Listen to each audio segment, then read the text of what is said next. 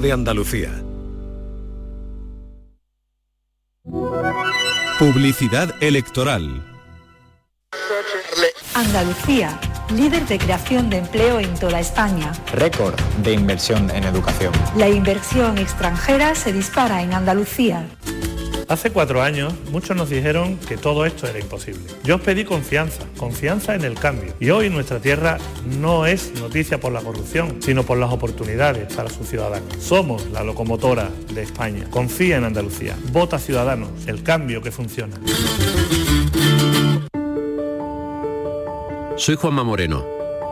Andalucía es hoy un ejemplo a seguir. Hemos superado una pandemia juntos y ahora creamos empleo y mejoramos los servicios públicos. El 19 de junio tenemos dos opciones, retroceder o seguir avanzando. Súmate a la mayoría que quiere avanzar. El 19 de junio vota Partido Popular de Andalucía. Con Juanma Presidente, Andalucía avanza. Publicidad electoral. ¿Tienes una Aqualimpia o cualquier aparato del hogar que no funcione? En Quality Hogar somos los únicos que te lo reparamos con piezas y recambios originales. ¿Quieres cambiar tu Aqualimpia o tu vaporeta antigua por una nueva? Con Quality Hogar puedes hacerlo con las mejores condiciones y financiación. Llama ahora y pide tu presupuesto gratuito y sin compromiso. 937-078-068. 937-078-068. Aqualimpia es marca registrada de Quality Hogar, tu servicio técnico de confianza. Llámanos.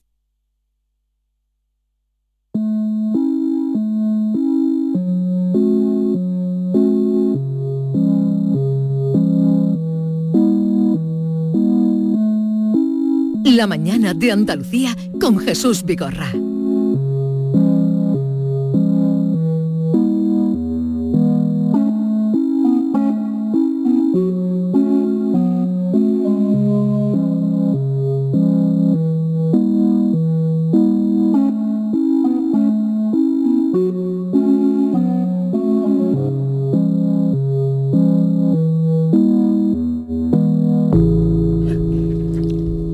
Este sonido que escuchamos pertenece a la banda sonora de la película Las Gentiles, de la que estuvimos hablando días antes de su estreno, que fue el 3 eh, de junio con su director Santi Amodeo, que tiene un recorrido eh, profesional y de reconocimientos.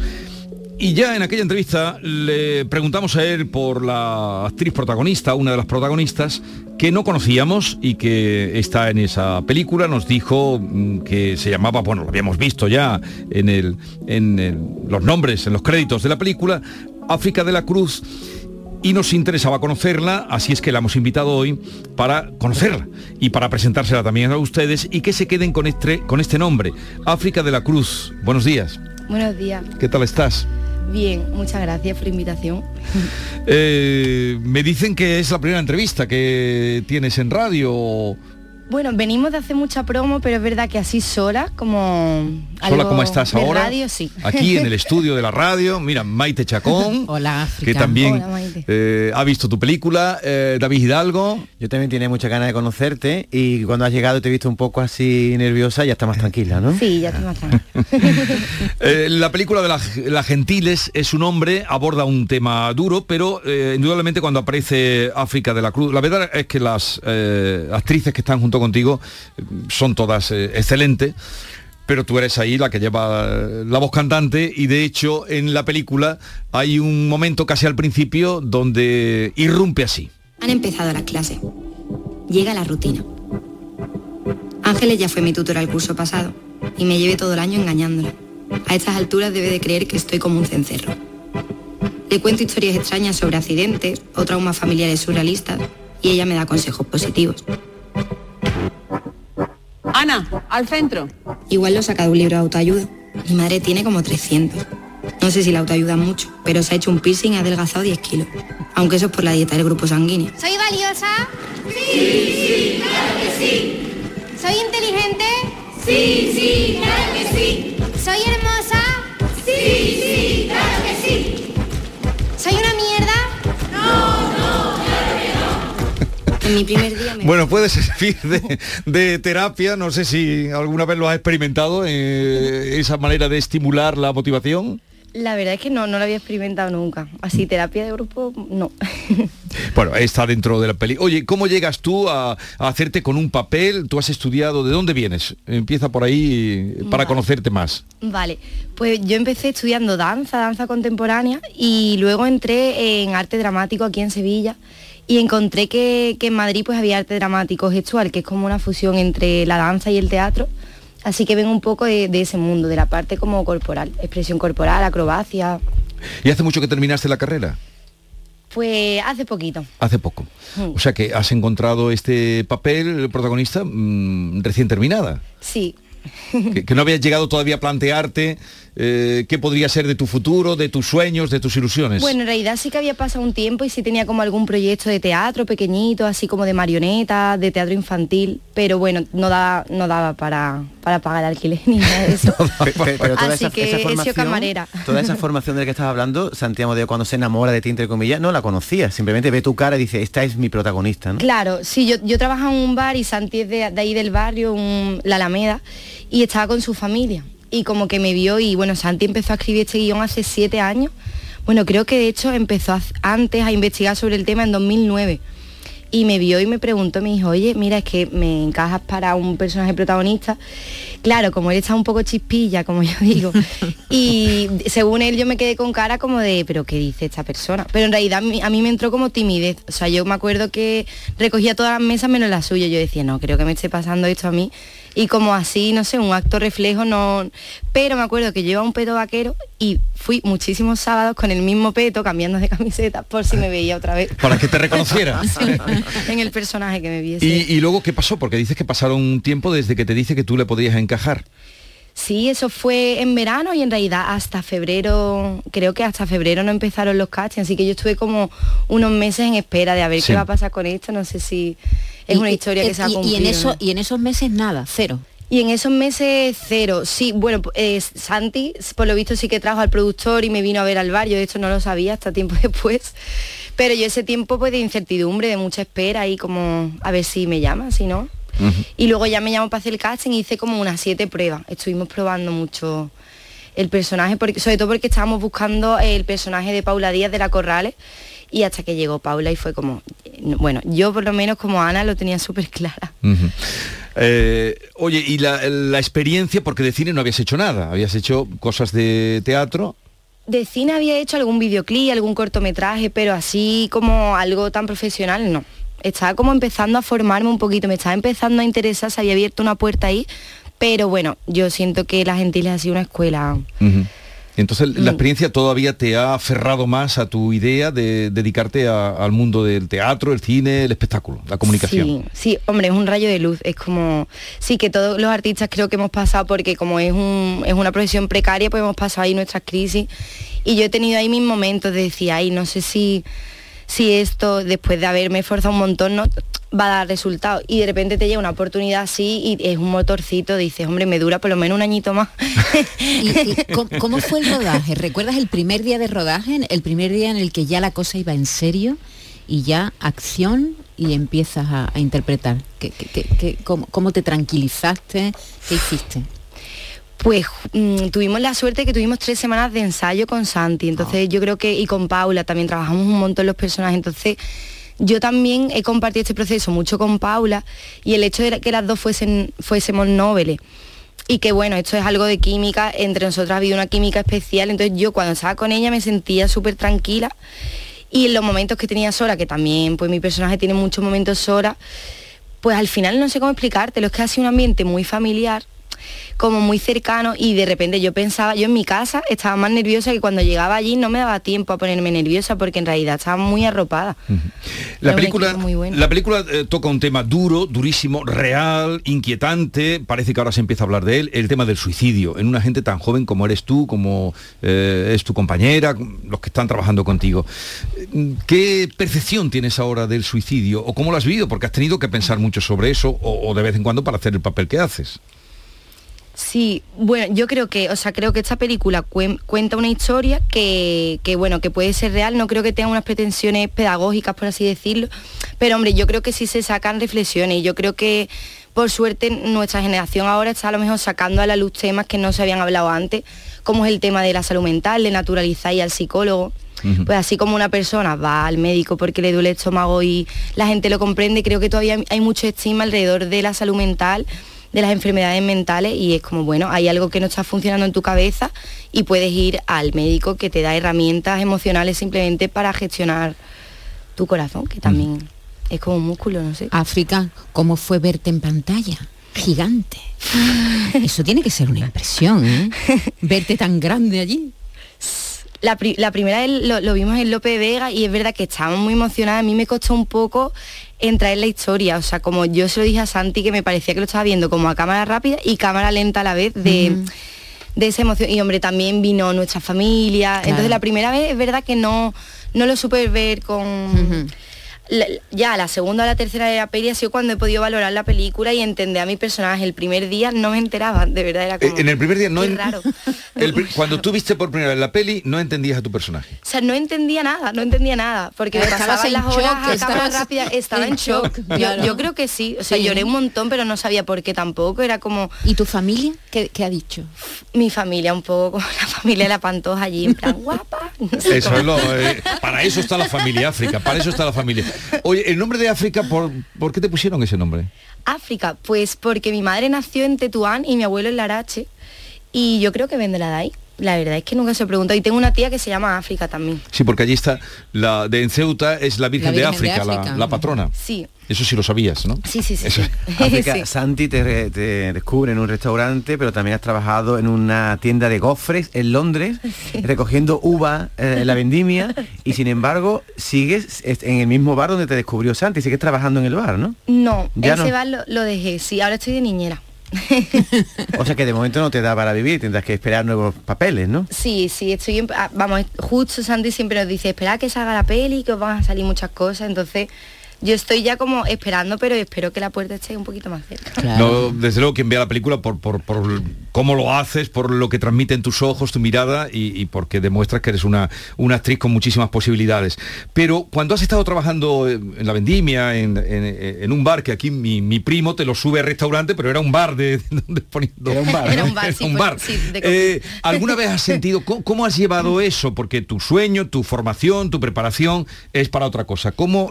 Porque hace un momento estábamos hablando de eso con el juez Emilio Calatayud, de eh, la importancia del trabajo, del esfuerzo. ¿Eso cómo lo llevas? ¿Como em, inquietud hacia dar pasos adelante o como frustración que también tendrás en algunos momentos? ¿no?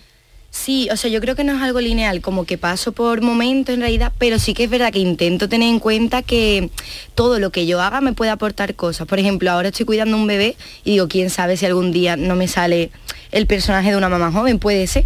Y de verdad, pero sí he tenido momentos de frustraciones, muchas, pero hubo un momento que dije, yo no puedo vivir así, o sea, tengo que, no se me caen los anillos. A mí lo de trabajar en bares, pues es verdad que ahora estoy un poco cansada, como de la parte así más de noche, y he preferido ser niñera, pero que me ha aportado muchas cosas buenas también, como se observa mucho, la gente te da muchas chapas, entonces también aprendes un montón. Hace un poco de psicóloga a veces ahí en los bares, la verdad. Bueno, y hay mucho, hay historias hay muchísimos actores que llegan casi por tú tienes formación, pero cuántos y cuántos actores llegan a la interpretación por casualidad. La propia Audrey Hepburn, por ejemplo, no tenía previsto, ya era bailarina, había estudiado danza como tú, mira, y, llega llega al cine casi por casualidad. O Harrison Ford, que era carpintero, ¿no? Y está haciéndole un trabajo de carpintería en casa de Coppola cuando le da su primera oportunidad. Es decir, que, que es verdad, primero es una profesión que tiene mucho paro, ¿verdad? Que, es muy insegura y que, mm. que tienes que tener otros amarres, sobre todo al principio, para no volverte loca y no estar esperando la llamada, ¿no? Mm. Eh, eh, eh, cuidarte mentalmente, ¿no? Y no sentirte mal por eso. África, ¿no? Digo, sí. digo yo, ¿no? Sí, sí, yo creo que es un trabajo de fondo y todos los días mm. recordarte lo que, no sé, por ejemplo, yo tengo ahora una compi de piso que se llama Rocío Viñal y ella, por ejemplo, tiene su número de clown y a la vez trabaja en un bar, pero bueno, que la admiro mucho porque ahora se va a Cataluña de gira, ha hecho una pequeña gira aquí en Sevilla y es verdad que quizás pues no te dé un sueldo enorme, pero bueno, entre eso, dar clases de teatro, tales como vas picoteando y al final cada vez que lo hace ella se siente feliz. Es que se le nota que está encima del escenario y le gusta y, Y si eso es lo que a ella le gusta, pues ¿por qué Claro. no lo va a luchar? Pero no que no se le pueden caer los anillos, claro. Y tú tienes claro también que esto es lo que te gusta, la interpretación. Sí, y es verdad que la peli sí que ha sido como un motor de confianza. Yo se lo decía a Santi, que venía ahí de una reciente crisis por esto de la pandemia. Sí. Que también ahí yo me planteé, digo, bueno, es que necesito dinero, bueno, como todo el mundo. y claro, pues sí que lo de Santi ha sido como, ay, a ver si... Oye, y perdona, ¿y tu padre que eh, nos has dicho es cámara de televisión? sí, mi padre Está era cámara. O era cámara, pero está relacionado con el mundo de la imagen, de la comunicación. ¿Nunca eh, te animó, te dijo que te veía telegenia, que tenías posibilidades o...? Yo siento que mis padres me han apoyado desde pequeña, por suerte, ¿eh? que sé que eso es un privilegio. Y bueno, mi padre quizás no me decía, sí, sí, sé actriz, simplemente como mucho, mucha escucha, mucha paz. Y mi madre sí que era como, venga, te llevo al teatro, yo te llevo al teatro. Pero sí me sentí apoyada. Y sobre todo mi padre sabe que mm, una de mis vir- virtudes y defectos es que soy cabezota. Entonces mi padre dice, a esta niña se le ha metido, pues ya está. Si se le... Como que en realidad era bastante despistada en el cole y otras cosas no me gustaban y siempre me ha gustado. Yo escribía, contar historias, como que bueno, en mi parte mis hermanos no tienen nada que ver conmigo. Me lo han respetado. África se, se te ha metido en la cabeza ser actriz, vas a hacerlo, pero me gustaría preguntarte ahora que eres joven, esta es tu primera entrevista, a lo mejor algún día recuerdas esta entrevista como la primera. Si, si no nos acordaremos nosotros. Nosotros te llamaremos para recordártelo, pero si tienes alguna línea roja, algún papel que no harías, no sé, escenas de sexo, alguna cosa que tú le dirías no, así de antemano, Así de antemano, no. harías cualquier cosa, cualquier papel que te ofrecieran. Hombre, cualquier cosa seguramente no, pero no sé, mi imaginario ahora mismo se está mermando, no lo sé. Creo que por ahora lo que me echen. Mm. Creo que... ¿Y, y a Santi Amodeo habías visto su obra? ¿Lo conocías? Sí, a de Santi había visto Astronautas, que me gustó mucho, con Teresa Hurtado. Me encanta el personaje de ella y de Nacho Nombo, ¿no? Creo que se llama. Nacho Novo. Nacho Novo. Me gusta mucho ese actor. Y luego vi Factor Pilgrim también. Fue que fue la primera que hicieron, esa le hizo junto con Alberto Rodríguez. Sí, sí, sí, muy divertido. Pues África de la Cruz, oye, ha sido un placer. Esperemos que mm, tenga mucho éxito la película. Desde luego las críticas han sido buenas. Las Gentiles, no lo olviden ustedes, está en pantalla grande. Merece la pena verse en pantalla grande. Luego llegará a la tele, a, a las plataformas, llegará también. Y, y luego vendrán los Goya y espero que, en fin, hablaremos ya cuando se acerquen los Goya. África, muchas gracias por tu visita y, y mucho ánimo también para seguir adelante. Y mucha Muchas gracias. suerte, que la suerte es muy importante también. Sí, gracias. ¿Tú crees más en la suerte o en el talento? Yo no creía, pero voy a empezar a creer, ¿no? Después. Vómitos, dolores de cabeza y el zumbido de los oídos. Es el estrés. Hasta la muerte produce estrés. ¿Soy valiosa? Sí, sí, claro que sí. ¿Soy inteligente? Sí, sí, claro que sí. ¿Soy hermosa? Sí, sí, claro que sí. La mañana de Andalucía con Jesús Vigorra.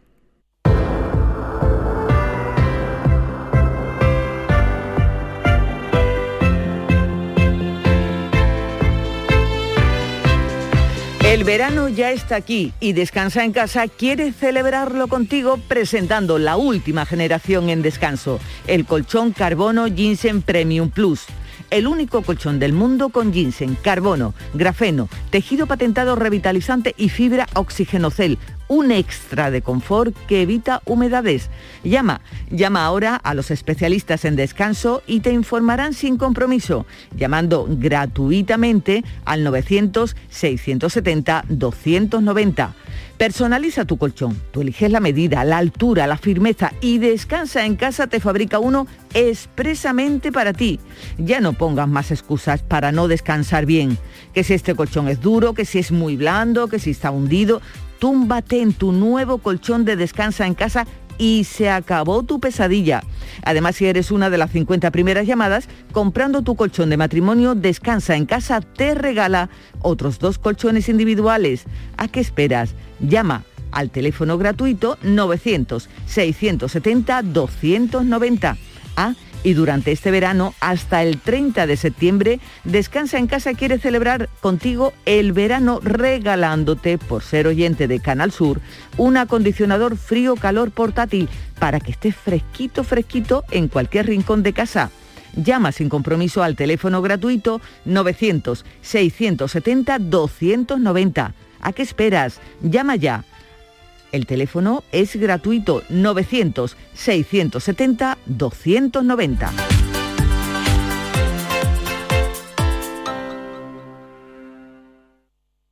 Canal Sur Radio Sevilla, la radio de Andalucía. ¿Quieres venir al concierto de Manuel Carrasco y te has quedado sin entrada? Todavía tienes una oportunidad. Vivirlo en un palco privado. No pierdas la ocasión de disfrutar de este esperado concierto en un entorno único e inigualable y adquiere ya tu palco. Más información a través del teléfono 954-722-968. Repetimos, 954-722-968. Insomnio, apnea, sonambulismo, bruxismo. Convivir con un mal descanso tiene importantes consecuencias en tu salud. No lo Desde la Asociación Española del Sueño, Asenarco, podemos guiarte a mejorar tu calidad de vida. Entra en ayudainsomnio.es, Asociación Española del Sueño. Asenarco, siempre a tu lado. El talento empieza cuando cada clase es una experiencia, cuando el mundo entero es tu escenario para demostrar lo que vales, cuando conectas con la gente que te acompañará en tu futuro y cuando te esfuerzas al máximo para conseguir la excelencia. El talento empieza en Loyola. Inscríbete a nuestras pruebas de admisión en uloyola.es. Universidad Loyola, We Are Talent.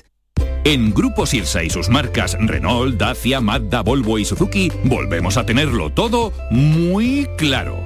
Tenemos más de mil vehículos de ocasión y de entrega inmediata, con hasta cuatro años de garantía y hasta 3.000 euros de descuento. Más de mil coches, hasta cuatro años de garantía y hasta 3.000 euros de descuento. ¿A que lo ves? Muy claro. Grupo Sirsa, tus concesionarios Renault, Dacia, Mazda, Volvo y Suzuki de Sevilla. Tenemos con nosotros a Ceci, de Quality Hogar, nuestro servicio técnico de confianza. Ceci, si tenemos una acualimpia averiada, ¿la reparáis con piezas y recambios originales? Por supuesto que sí, Maite. Somos la única empresa que tenemos piezas y recambios originales. Pero no solamente una acualimpia, cualquier aparato del hogar que no funcione. Puede ser un robot de cocina, una radiofrecuencia, una magnetoterapia, sea de la marca que sea, te lo vamos a dejar como nuevo. Llámanos ahora y pide tu presupuesto gratuito y sin compromiso. 937 078 068 937 078 068. Por otra parte, si tienes una máquina de Aqualimpia o de cualquier otra marca cogiendo polvo y ocupando espacio porque ya no la utilizas, en Quality Hogar te damos la opción de poderla cambiar por otro producto de tu elección de nuestro amplísimo catálogo. Además, en Quality Hogar tasan tu máquina antigua con hasta 800 euros para que puedas adquirir cualquier otro producto de la altísima calidad con las mejores condiciones y financiación. Llámalos ahora mismo y no dejes escapar esta oportunidad. 937 078 068 937 078 068. Además, si en tu caso quieres volver a utilizar la Aqualimpia que ya tienes, pero no recuerdas cómo funciona, enviaremos un técnico a tu domicilio para hacerte una demostración y un mantenimiento del equipo, para que así puedas sacarle el mayor partido y alargar la vida de la máquina. Llámalos ahora al 937 078 068 937 078 068. Aqualimpia es marca registrada de Quality Hogar. Cada fin de semana te llevamos a los mejores rincones de Andalucía con Andalucía Nuestra. Los sonidos de cada provincia, su historia, sus tradiciones, su cultura. Descubre una Andalucía hermosa, diferente y única en Andalucía Nuestra. Los sábados y domingos desde las 7 de la mañana con Inmaculada González. Quédate en Canal Sur Radio, la radio de Andalucía. La mañana de Andalucía con Jesús Vigorra. Hasta ahora exactamente hay un niño en la calle. Hay un niño en la calle.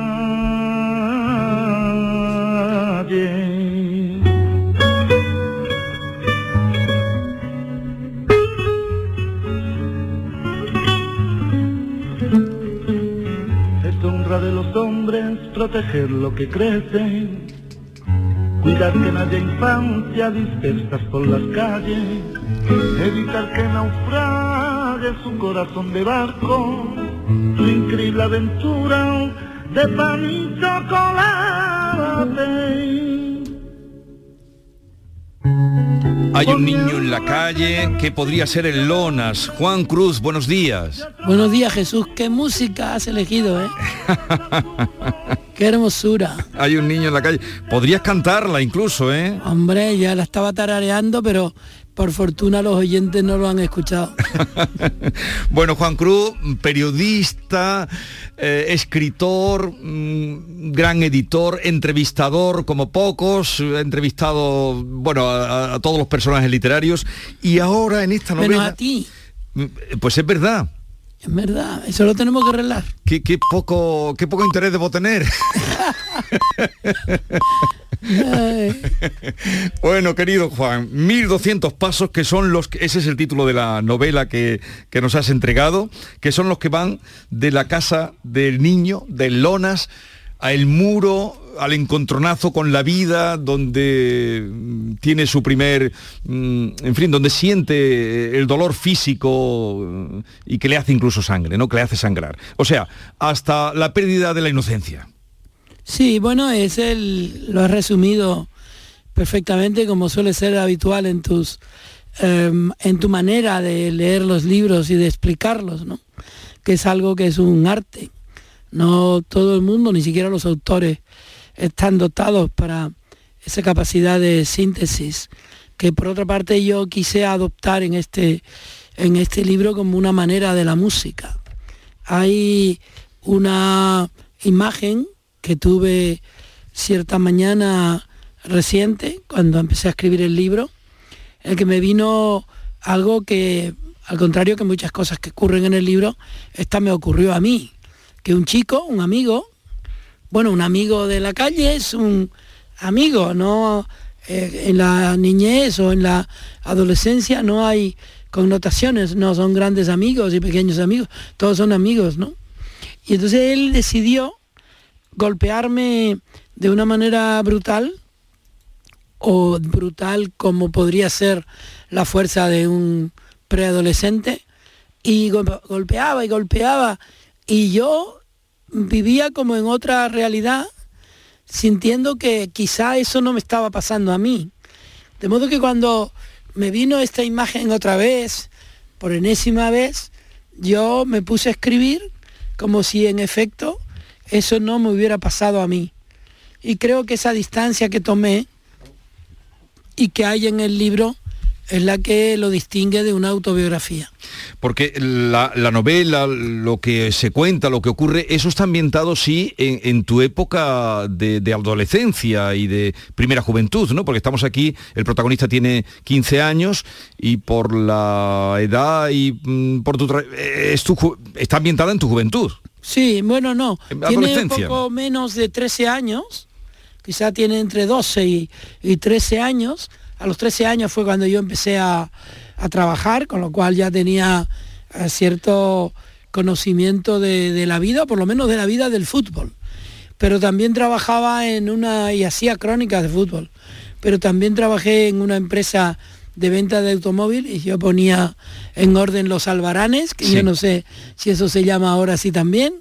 Y, pero antes tuve esa experiencia porque yo era un chico del barrio, yo no podía salir muchas veces de mi casa por, por mi enfermedad, los chicos venían a jugar conmigo, pero a veces yo salía a la calle y fue entonces cuando vi muchas cosas, vi la relación con, no con el maestro, que es una figura ficticia, Don Domingo. el maestro Don Domingo es una figura ficticia, que es un, un maestro al que enviaron eh, castigado a, de la península a Canarias, cosa que solía ocurrir, pero este no es el caso, no es el caso de mi barrio, donde los maestros que ponían eran, por cierto, maestros que no eran maestros, que eran afectos al régimen y que el régimen les daba eh, una plaza para que ellos allí, por otra parte, continuaran sus trabajos. Sí. El mío en concreto se dedicaba a una empresa de venta de aguas,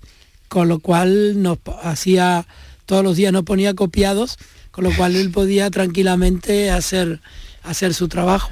Y luego lo que yo traté de describir, teniendo como símbolo ese eh, que, con el que comienza la novela, mm, teniendo como ese símbolo, yo traté de contar la enorme violencia que contenía el silencio y el miedo en la época. Sí. Eso se transmite, que tú le llamas eh, a- al miedo, le llamas eh, perro maldito, ¿no? Sí, sí. Eh, per- bueno, tú le llamas a uno de tus protagonistas perro maldito, ay cruz, perro maldito. Sí. Oye, em, ¿tuviste tú también un buen maestro em, de esos que marcan, como es el caso del que aparece aquí, don Domingo, lo contrario de, ese- de esos maestros de la época que mandaban para que tuvieran Sí. un suplemento, como lo tuvo, como tú has mirado Camí, como lo tuvo tú has mirado Camí. Sí, sí, sí. Tuve dos maestros, uno podía parecerse al de Camille porque era realmente un, un maestro ejerciente que es eh, don Emilio Lledó, Anda, al que hombre, le tengo tener como maestro Emilio Lledó ya marca. y un paisano tuyo además. Sí, de Salteras. Salteras, bueno, pues él eh, nos enseñó a pensar, a sentir que pensar es una forma de liberarse. Y el otro maestro fue previo y no fue maestro que me diera clase, eh, donde don Emilio me enseñó en la universidad.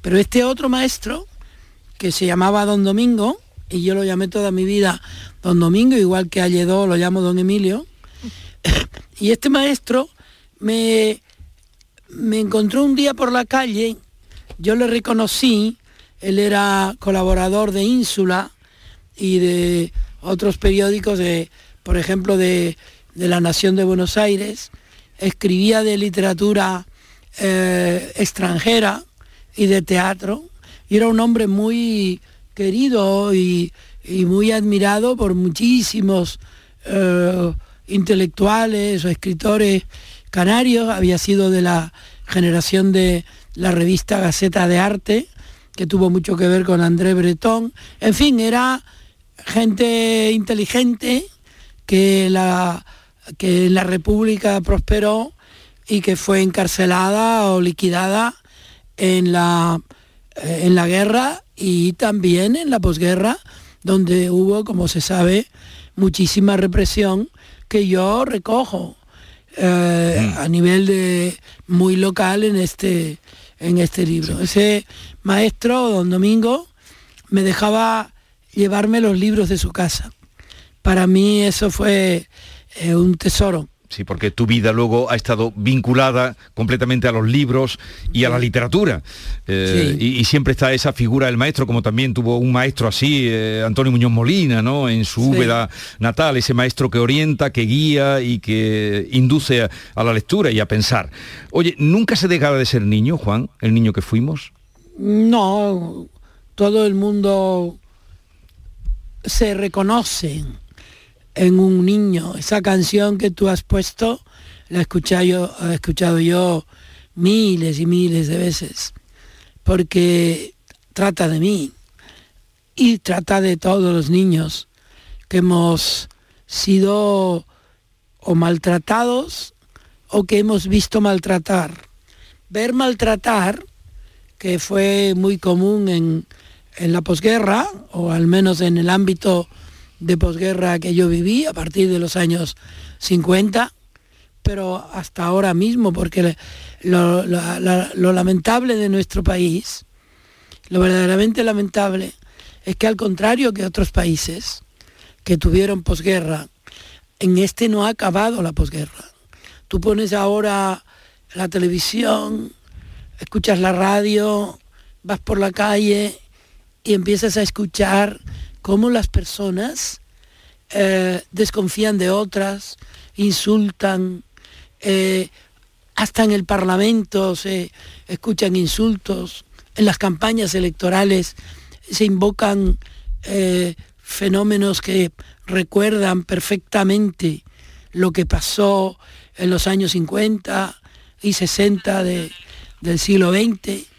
Y entonces tú dices, qué pena, creí- creíamos haber tenido una posguerra y tenemos una posguerra.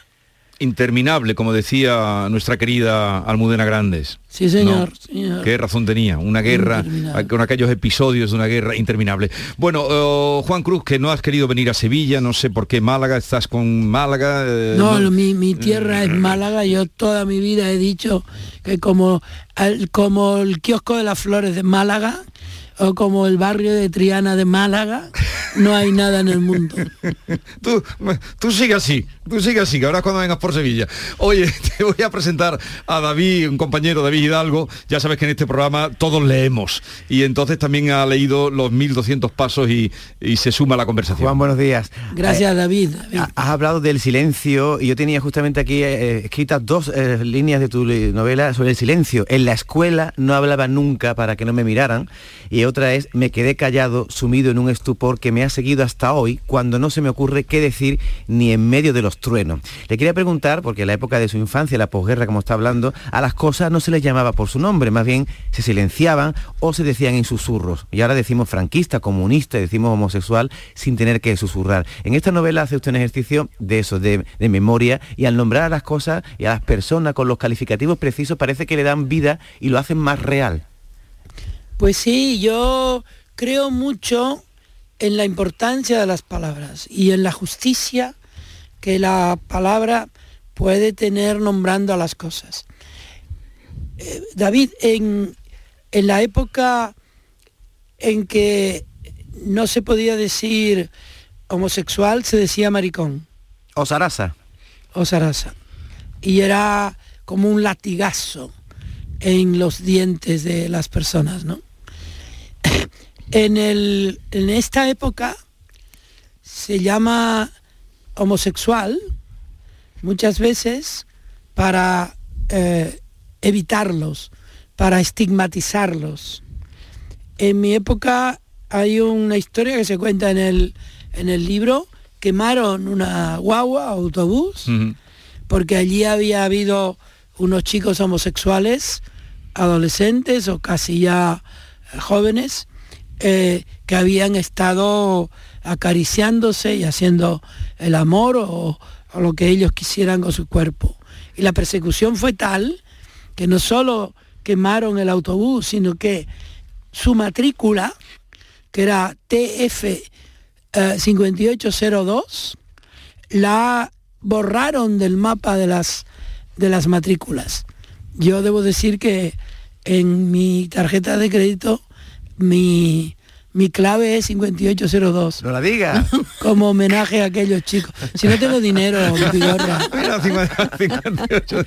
El viejo cuentacuentos se concentró en las piedrecitas que aún le quedaban a mano. Lo peor es que lo hayan llamado maricón. Al cabo de un silencio que parecía del mar, añadió el morisco. Aquí dicen eso y ya te matan. Eh, ¿Es tú, así? Tú lo has contado muy bien y esto es un fragmento de la novela. Bueno, Maite Chacón también quiere decirte algo, Juan. Hola Juan, buenos días. Hola, Maite. ¿Qué tal? Yo no Muy sé bien. si, si ¿Tú Juan... estás en Málaga también? Yo estoy aquí en Sevilla. Pero ¿cómo va a estar en Málaga? Ah, Si en, Málaga estás en- tú. en Málaga el programa estás tú. se hacía desde Málaga. No, tú... tú... ¿Para qué me hicieron venir a Sevilla? Porque Que eh, no- los no malagueños son así. No nos los malagueños son así. ¿Qué capacidad Ay. Sí, ¿Sabes lo mejor? Lo mejor es que ahora mismo eh, quien nos está oyendo cree que estamos todos alrededor de la misma mesa. Y en realidad lo estamos, ¿eh? Todos Pues sí. alrededor de la y, misma mesa. y en torno al mismo libro, la misma Exactamente. novela. Juan, yo no sé si siempre has tenido presente eh, la infancia o eh, te pasa como nos pasa yo creo a la mayoría de las personas que cuando vamos creciendo, nos vamos haciendo mayores, la infancia nos alcanza. Sí, yo creo que tienes razón. Porque escribí este libro ahora? Yo cuando lo escribí es porque recordaba algunos hechos o, o circunstancias, incluso sonidos de ese tiempo. Mientras yo lo escribía, se me vinieron algunos fantasmas a la cabeza que son reales y que están en el libro, por ejemplo, el fantasma de Lorca. Es que nunca ha terminado de ser actualidad, eh, dramática actualidad, la razón por la que unos eh, individuos quisieron matar a Lorca.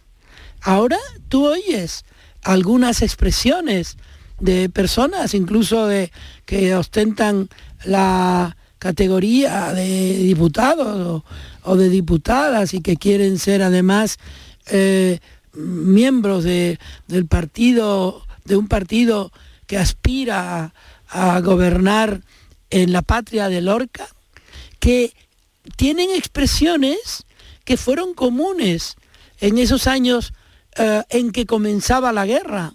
Y luego eso siguió y siguió y siguió y, ha vuelto a ser otra vez un insulto la palabra comunista.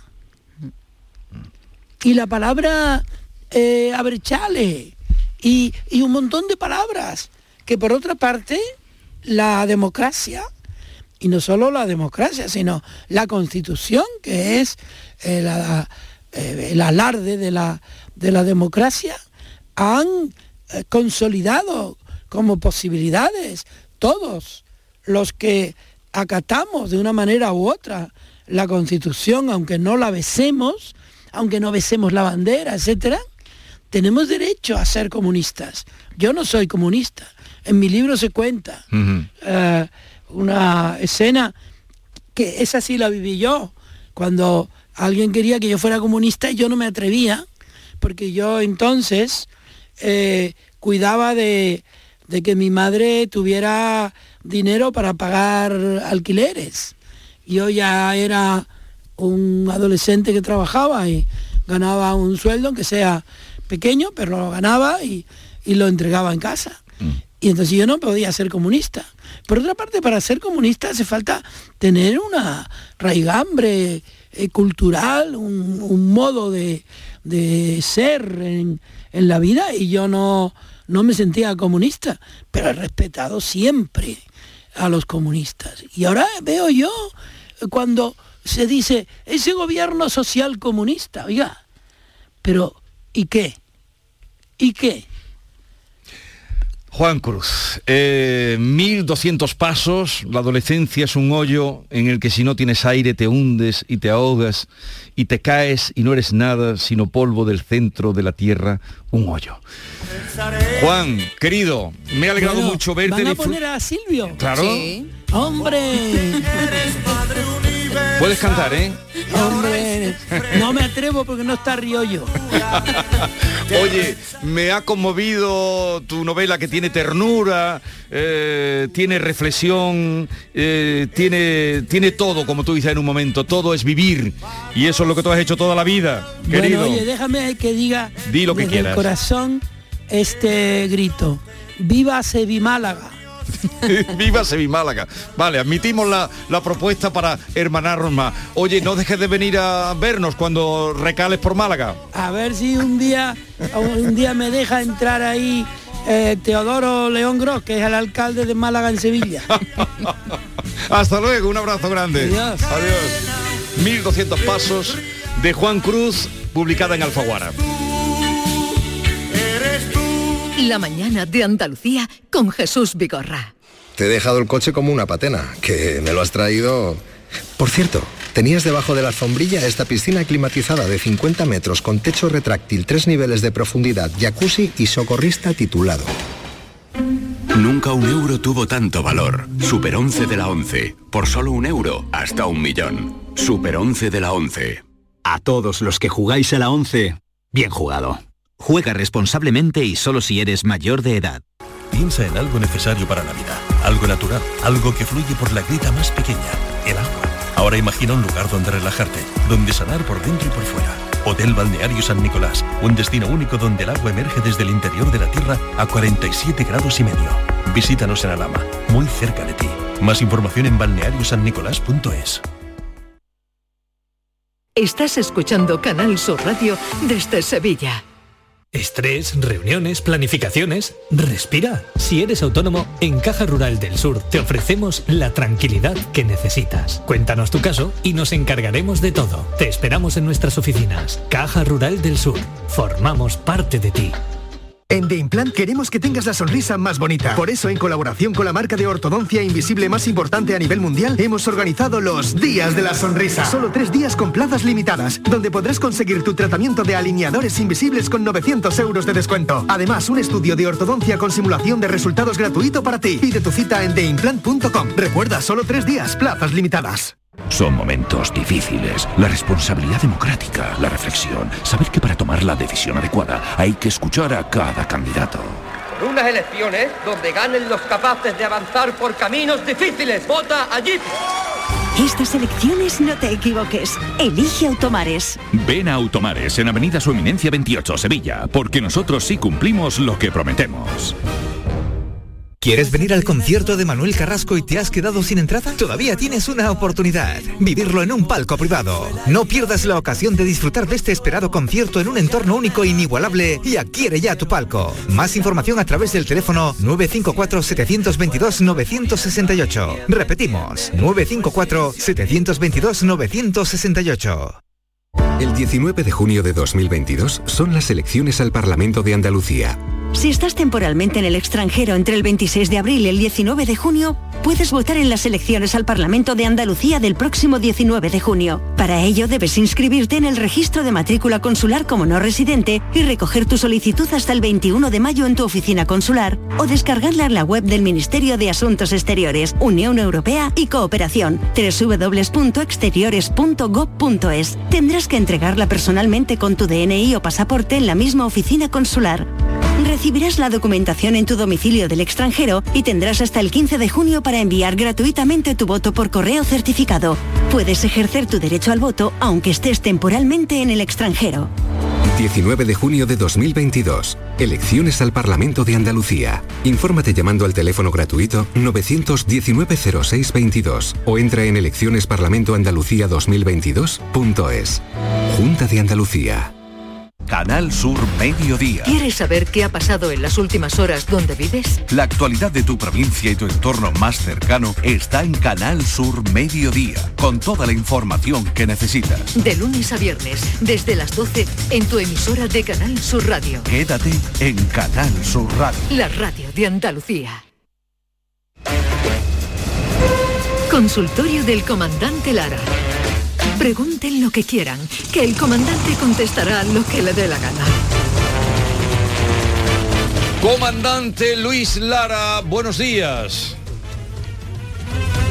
Está el comandante porque sé que está... Pero es que está, está ahí filosófico, entonces a lo mejor está pensándose si contestarte o no. Ah, que se lo está pensando. Segundo intento. Venga, vamos. Comandante Luis Lara, buenos días. Hola, hola. Bonjour. Problemas técnicos, problemas técnicos subsanados totalmente ya. Eh, buenos días, Jesús Vigorra, Maite, buenos días, Buenos David Hidalgo, días. buenos días, Andalucía y buenos días, David Gallardo, que también lo tenemos centrado. David Gallardo, buenos, días. El sobrecargo de este vuelo em, supersónico que hacemos. Comandante, tengo una duda esta mañana. ¿Qué es vivir? ¿Qué es recordar? ¿Qué es haber vivido? Pues eh, ahora mismo te voy a te voy a hacer un, un resumen de Yo, por ejemplo, la vida hoy, por ejemplo, puede ser eh, acercarse al, al auditorio Nissan Cartuja, que tenemos hoy a Sí. Califato 3x4 y va a ser un programa que va a ser una locura muy ¿Qué me divertida. Califato 3x4, hoy a partir Sí. de las 7, auditorio Nissan Cartuja, aún quedan entradas, son invitaciones, así que quien quiera, pues ahí estaré. Pues es una manera de vivir, claro, a partir de las 7 de la tarde es una manera de vivir si te coge en Sevilla y te puedes ir para el Nissan Cartuja. Es una Qué manera de vivir. Ahí, ahí tienen ese regalo que le hacemos. Y ahora, y ahora, ahora- ahora os voy a, a res- a resumir la vida en breve. Vamos a ver. El primer día, Dios creó eh, el primer perro y dijo, siéntate todo el día junto a la puerta de tu casa y ladra a cualquiera que entre o pase, le dijo el Todopoderoso a- al can. El hacedor. Eso es. Por eso te daré una vida de 20 años, le dijo el Dios, el hacedor, a- al perro. Y dijo el perro, eso es mucho tiempo para estar ladrando, 20 años. ¿Por qué no? Y le dijo, ¿qué tal si, si solo te doy 10 años eh? Eh, y me devuelven los otros 10? Le dijo Dios. Y dijo el perro, pues venga, vale, me quedo con 10 años y yo te doy los otros 10. Perfecto. El segundo día Dios creó al primer mono y le dijo, entretén a la gente, haz trucos, haz pamplinas, haz tonterías y ha- ha- haz reír a los demás, ¿vale? Por eso te daré una vida de 20 años, le dijo al mono. Sí. Y, y entonces dice el mono, dice, truco, truco de mono durante 20 años, y pamplina 20, 20 años haciendo el chufla, no es mucho tiempo para actuar, ¿no? Y de ¿qué- ¿qué te parece si, si te devuelvo 10 años como hizo el perro? Y me quedo con 10 y digo, Dios, pues mira, acepto. Total, al tercer día dijo Dios, eh, vamos a crear la primera vaca. Y creó la primera vaca. Y le dijo Dios, debes ir al campo con el granjero todo el día y sufrir bajo el sol, tener terneros y dar leche para mantener a la familia del granjero. Por eso te voy a dar 60 años, le dijo a la vaca. Y la vaca le dijo, "Me, una vida, una amiguita dura, ¿no? Tú sabes, trabajando todo el día. Hay arzo, tener niños, da leche. Que, mm, eh, ¿Qué tal 20? ¿Qué tal 20 y te devuelvo los otros 40? Dios, y dijo Dios, pues venga, vale, perfecto, aceptó otra vez. Al cuarto día Dios creó al hombre y le dijo, come, duerme, juega, cásate y disfruta de tu vida. Y para esto te voy a dar 20 años. Y el hombre dijo, 20 años nada más, Connie, 20 años nada más. Podría- a ver, podría darme mis 20, los 40 que te devolvió la vaca, los 10 que te devolvió el mono y los 10 que, que te devolvió el perro. Y esos son 80 años, Dios. ¿Está guay la cosa qué? ¿De acuerdo? Y dijo, de, de acuerdo, dijo Dios, tú lo has pedido. Y por eso, durante los primeros 20 años, Jesús, comemos, dormimos, jugamos y nos divertimos. Durante los siguientes 40 trabajamos como esclavos bajo el ZOR para mantener a nuestra familia. Sí. Durante los siguientes 10 hacemos trucos de mono para entretener a los nietos. y durante los últimos 10 años nos sentamos en el Porsche y le ladramos a todo el mundo. ¿Qué pasa?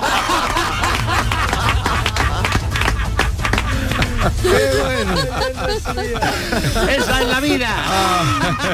Vaca, perro, mono y hombre. ¿no? Claro. Eso somos una mezcla, ¿no? Eso es Maite, pues nada, esos son los 80 años, el que llegue, que es lo, es lo que lo ocupa. Ahora estamos en los años de la vaca. Ahora estamos... Unos más que otros, ¿eh? También te diré. y llevando leche a casa. Ahí está. Ahora y estamos- uno más que otro. Estamos, estamos siendo eh, eh, ordeñados.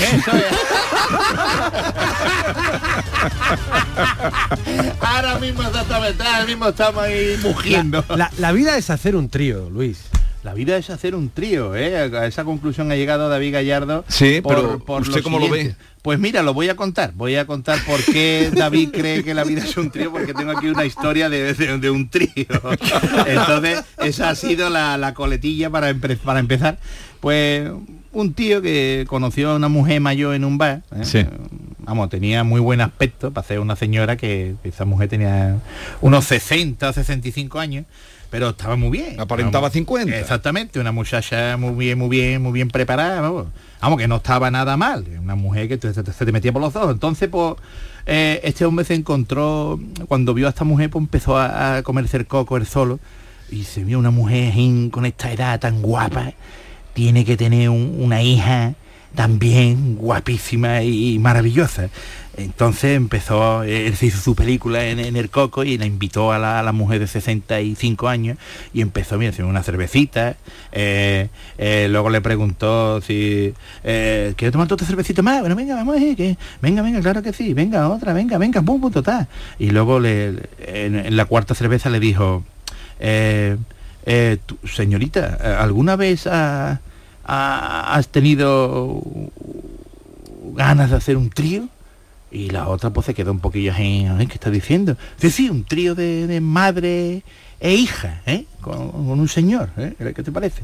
Pues entonces, ent- entonces este hombre ya flipando y la otra dijo, pues mira, pues podría hacer una cosa, ¿no? Graciosa. Este no vea, este ya empezó a, a, a comerse el coco más todavía, a abrazar la idea Sí. ya y decía, me cago en la más, no vea cómo será la hija, cómo será la hija de, de esta mujer, no vea. Vamos, se tomaron otras cuantas copas, pues, esta- esta noche va a ser tu noche de suerte, le decía eh, el muchacho a la mujer. Esta noche va a ser tu noche de suerte y venga, ah, vámonos para tu casa, venga. Eh, este hombre todo nervioso ya por, por la fantasía que tenía en el coco ya y, por la experiencia antes de, de que ocurriera, ya estaba recordándola, ya estaba disfrutándola en su coco. Entraron en la casa de ella y entraron para adentro y nada más soltar la llave dice, dice la muchacha, mamá, ¿todavía está despierta?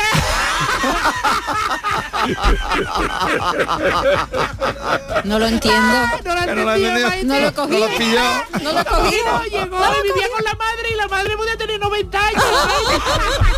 ahora sí, ahora sí.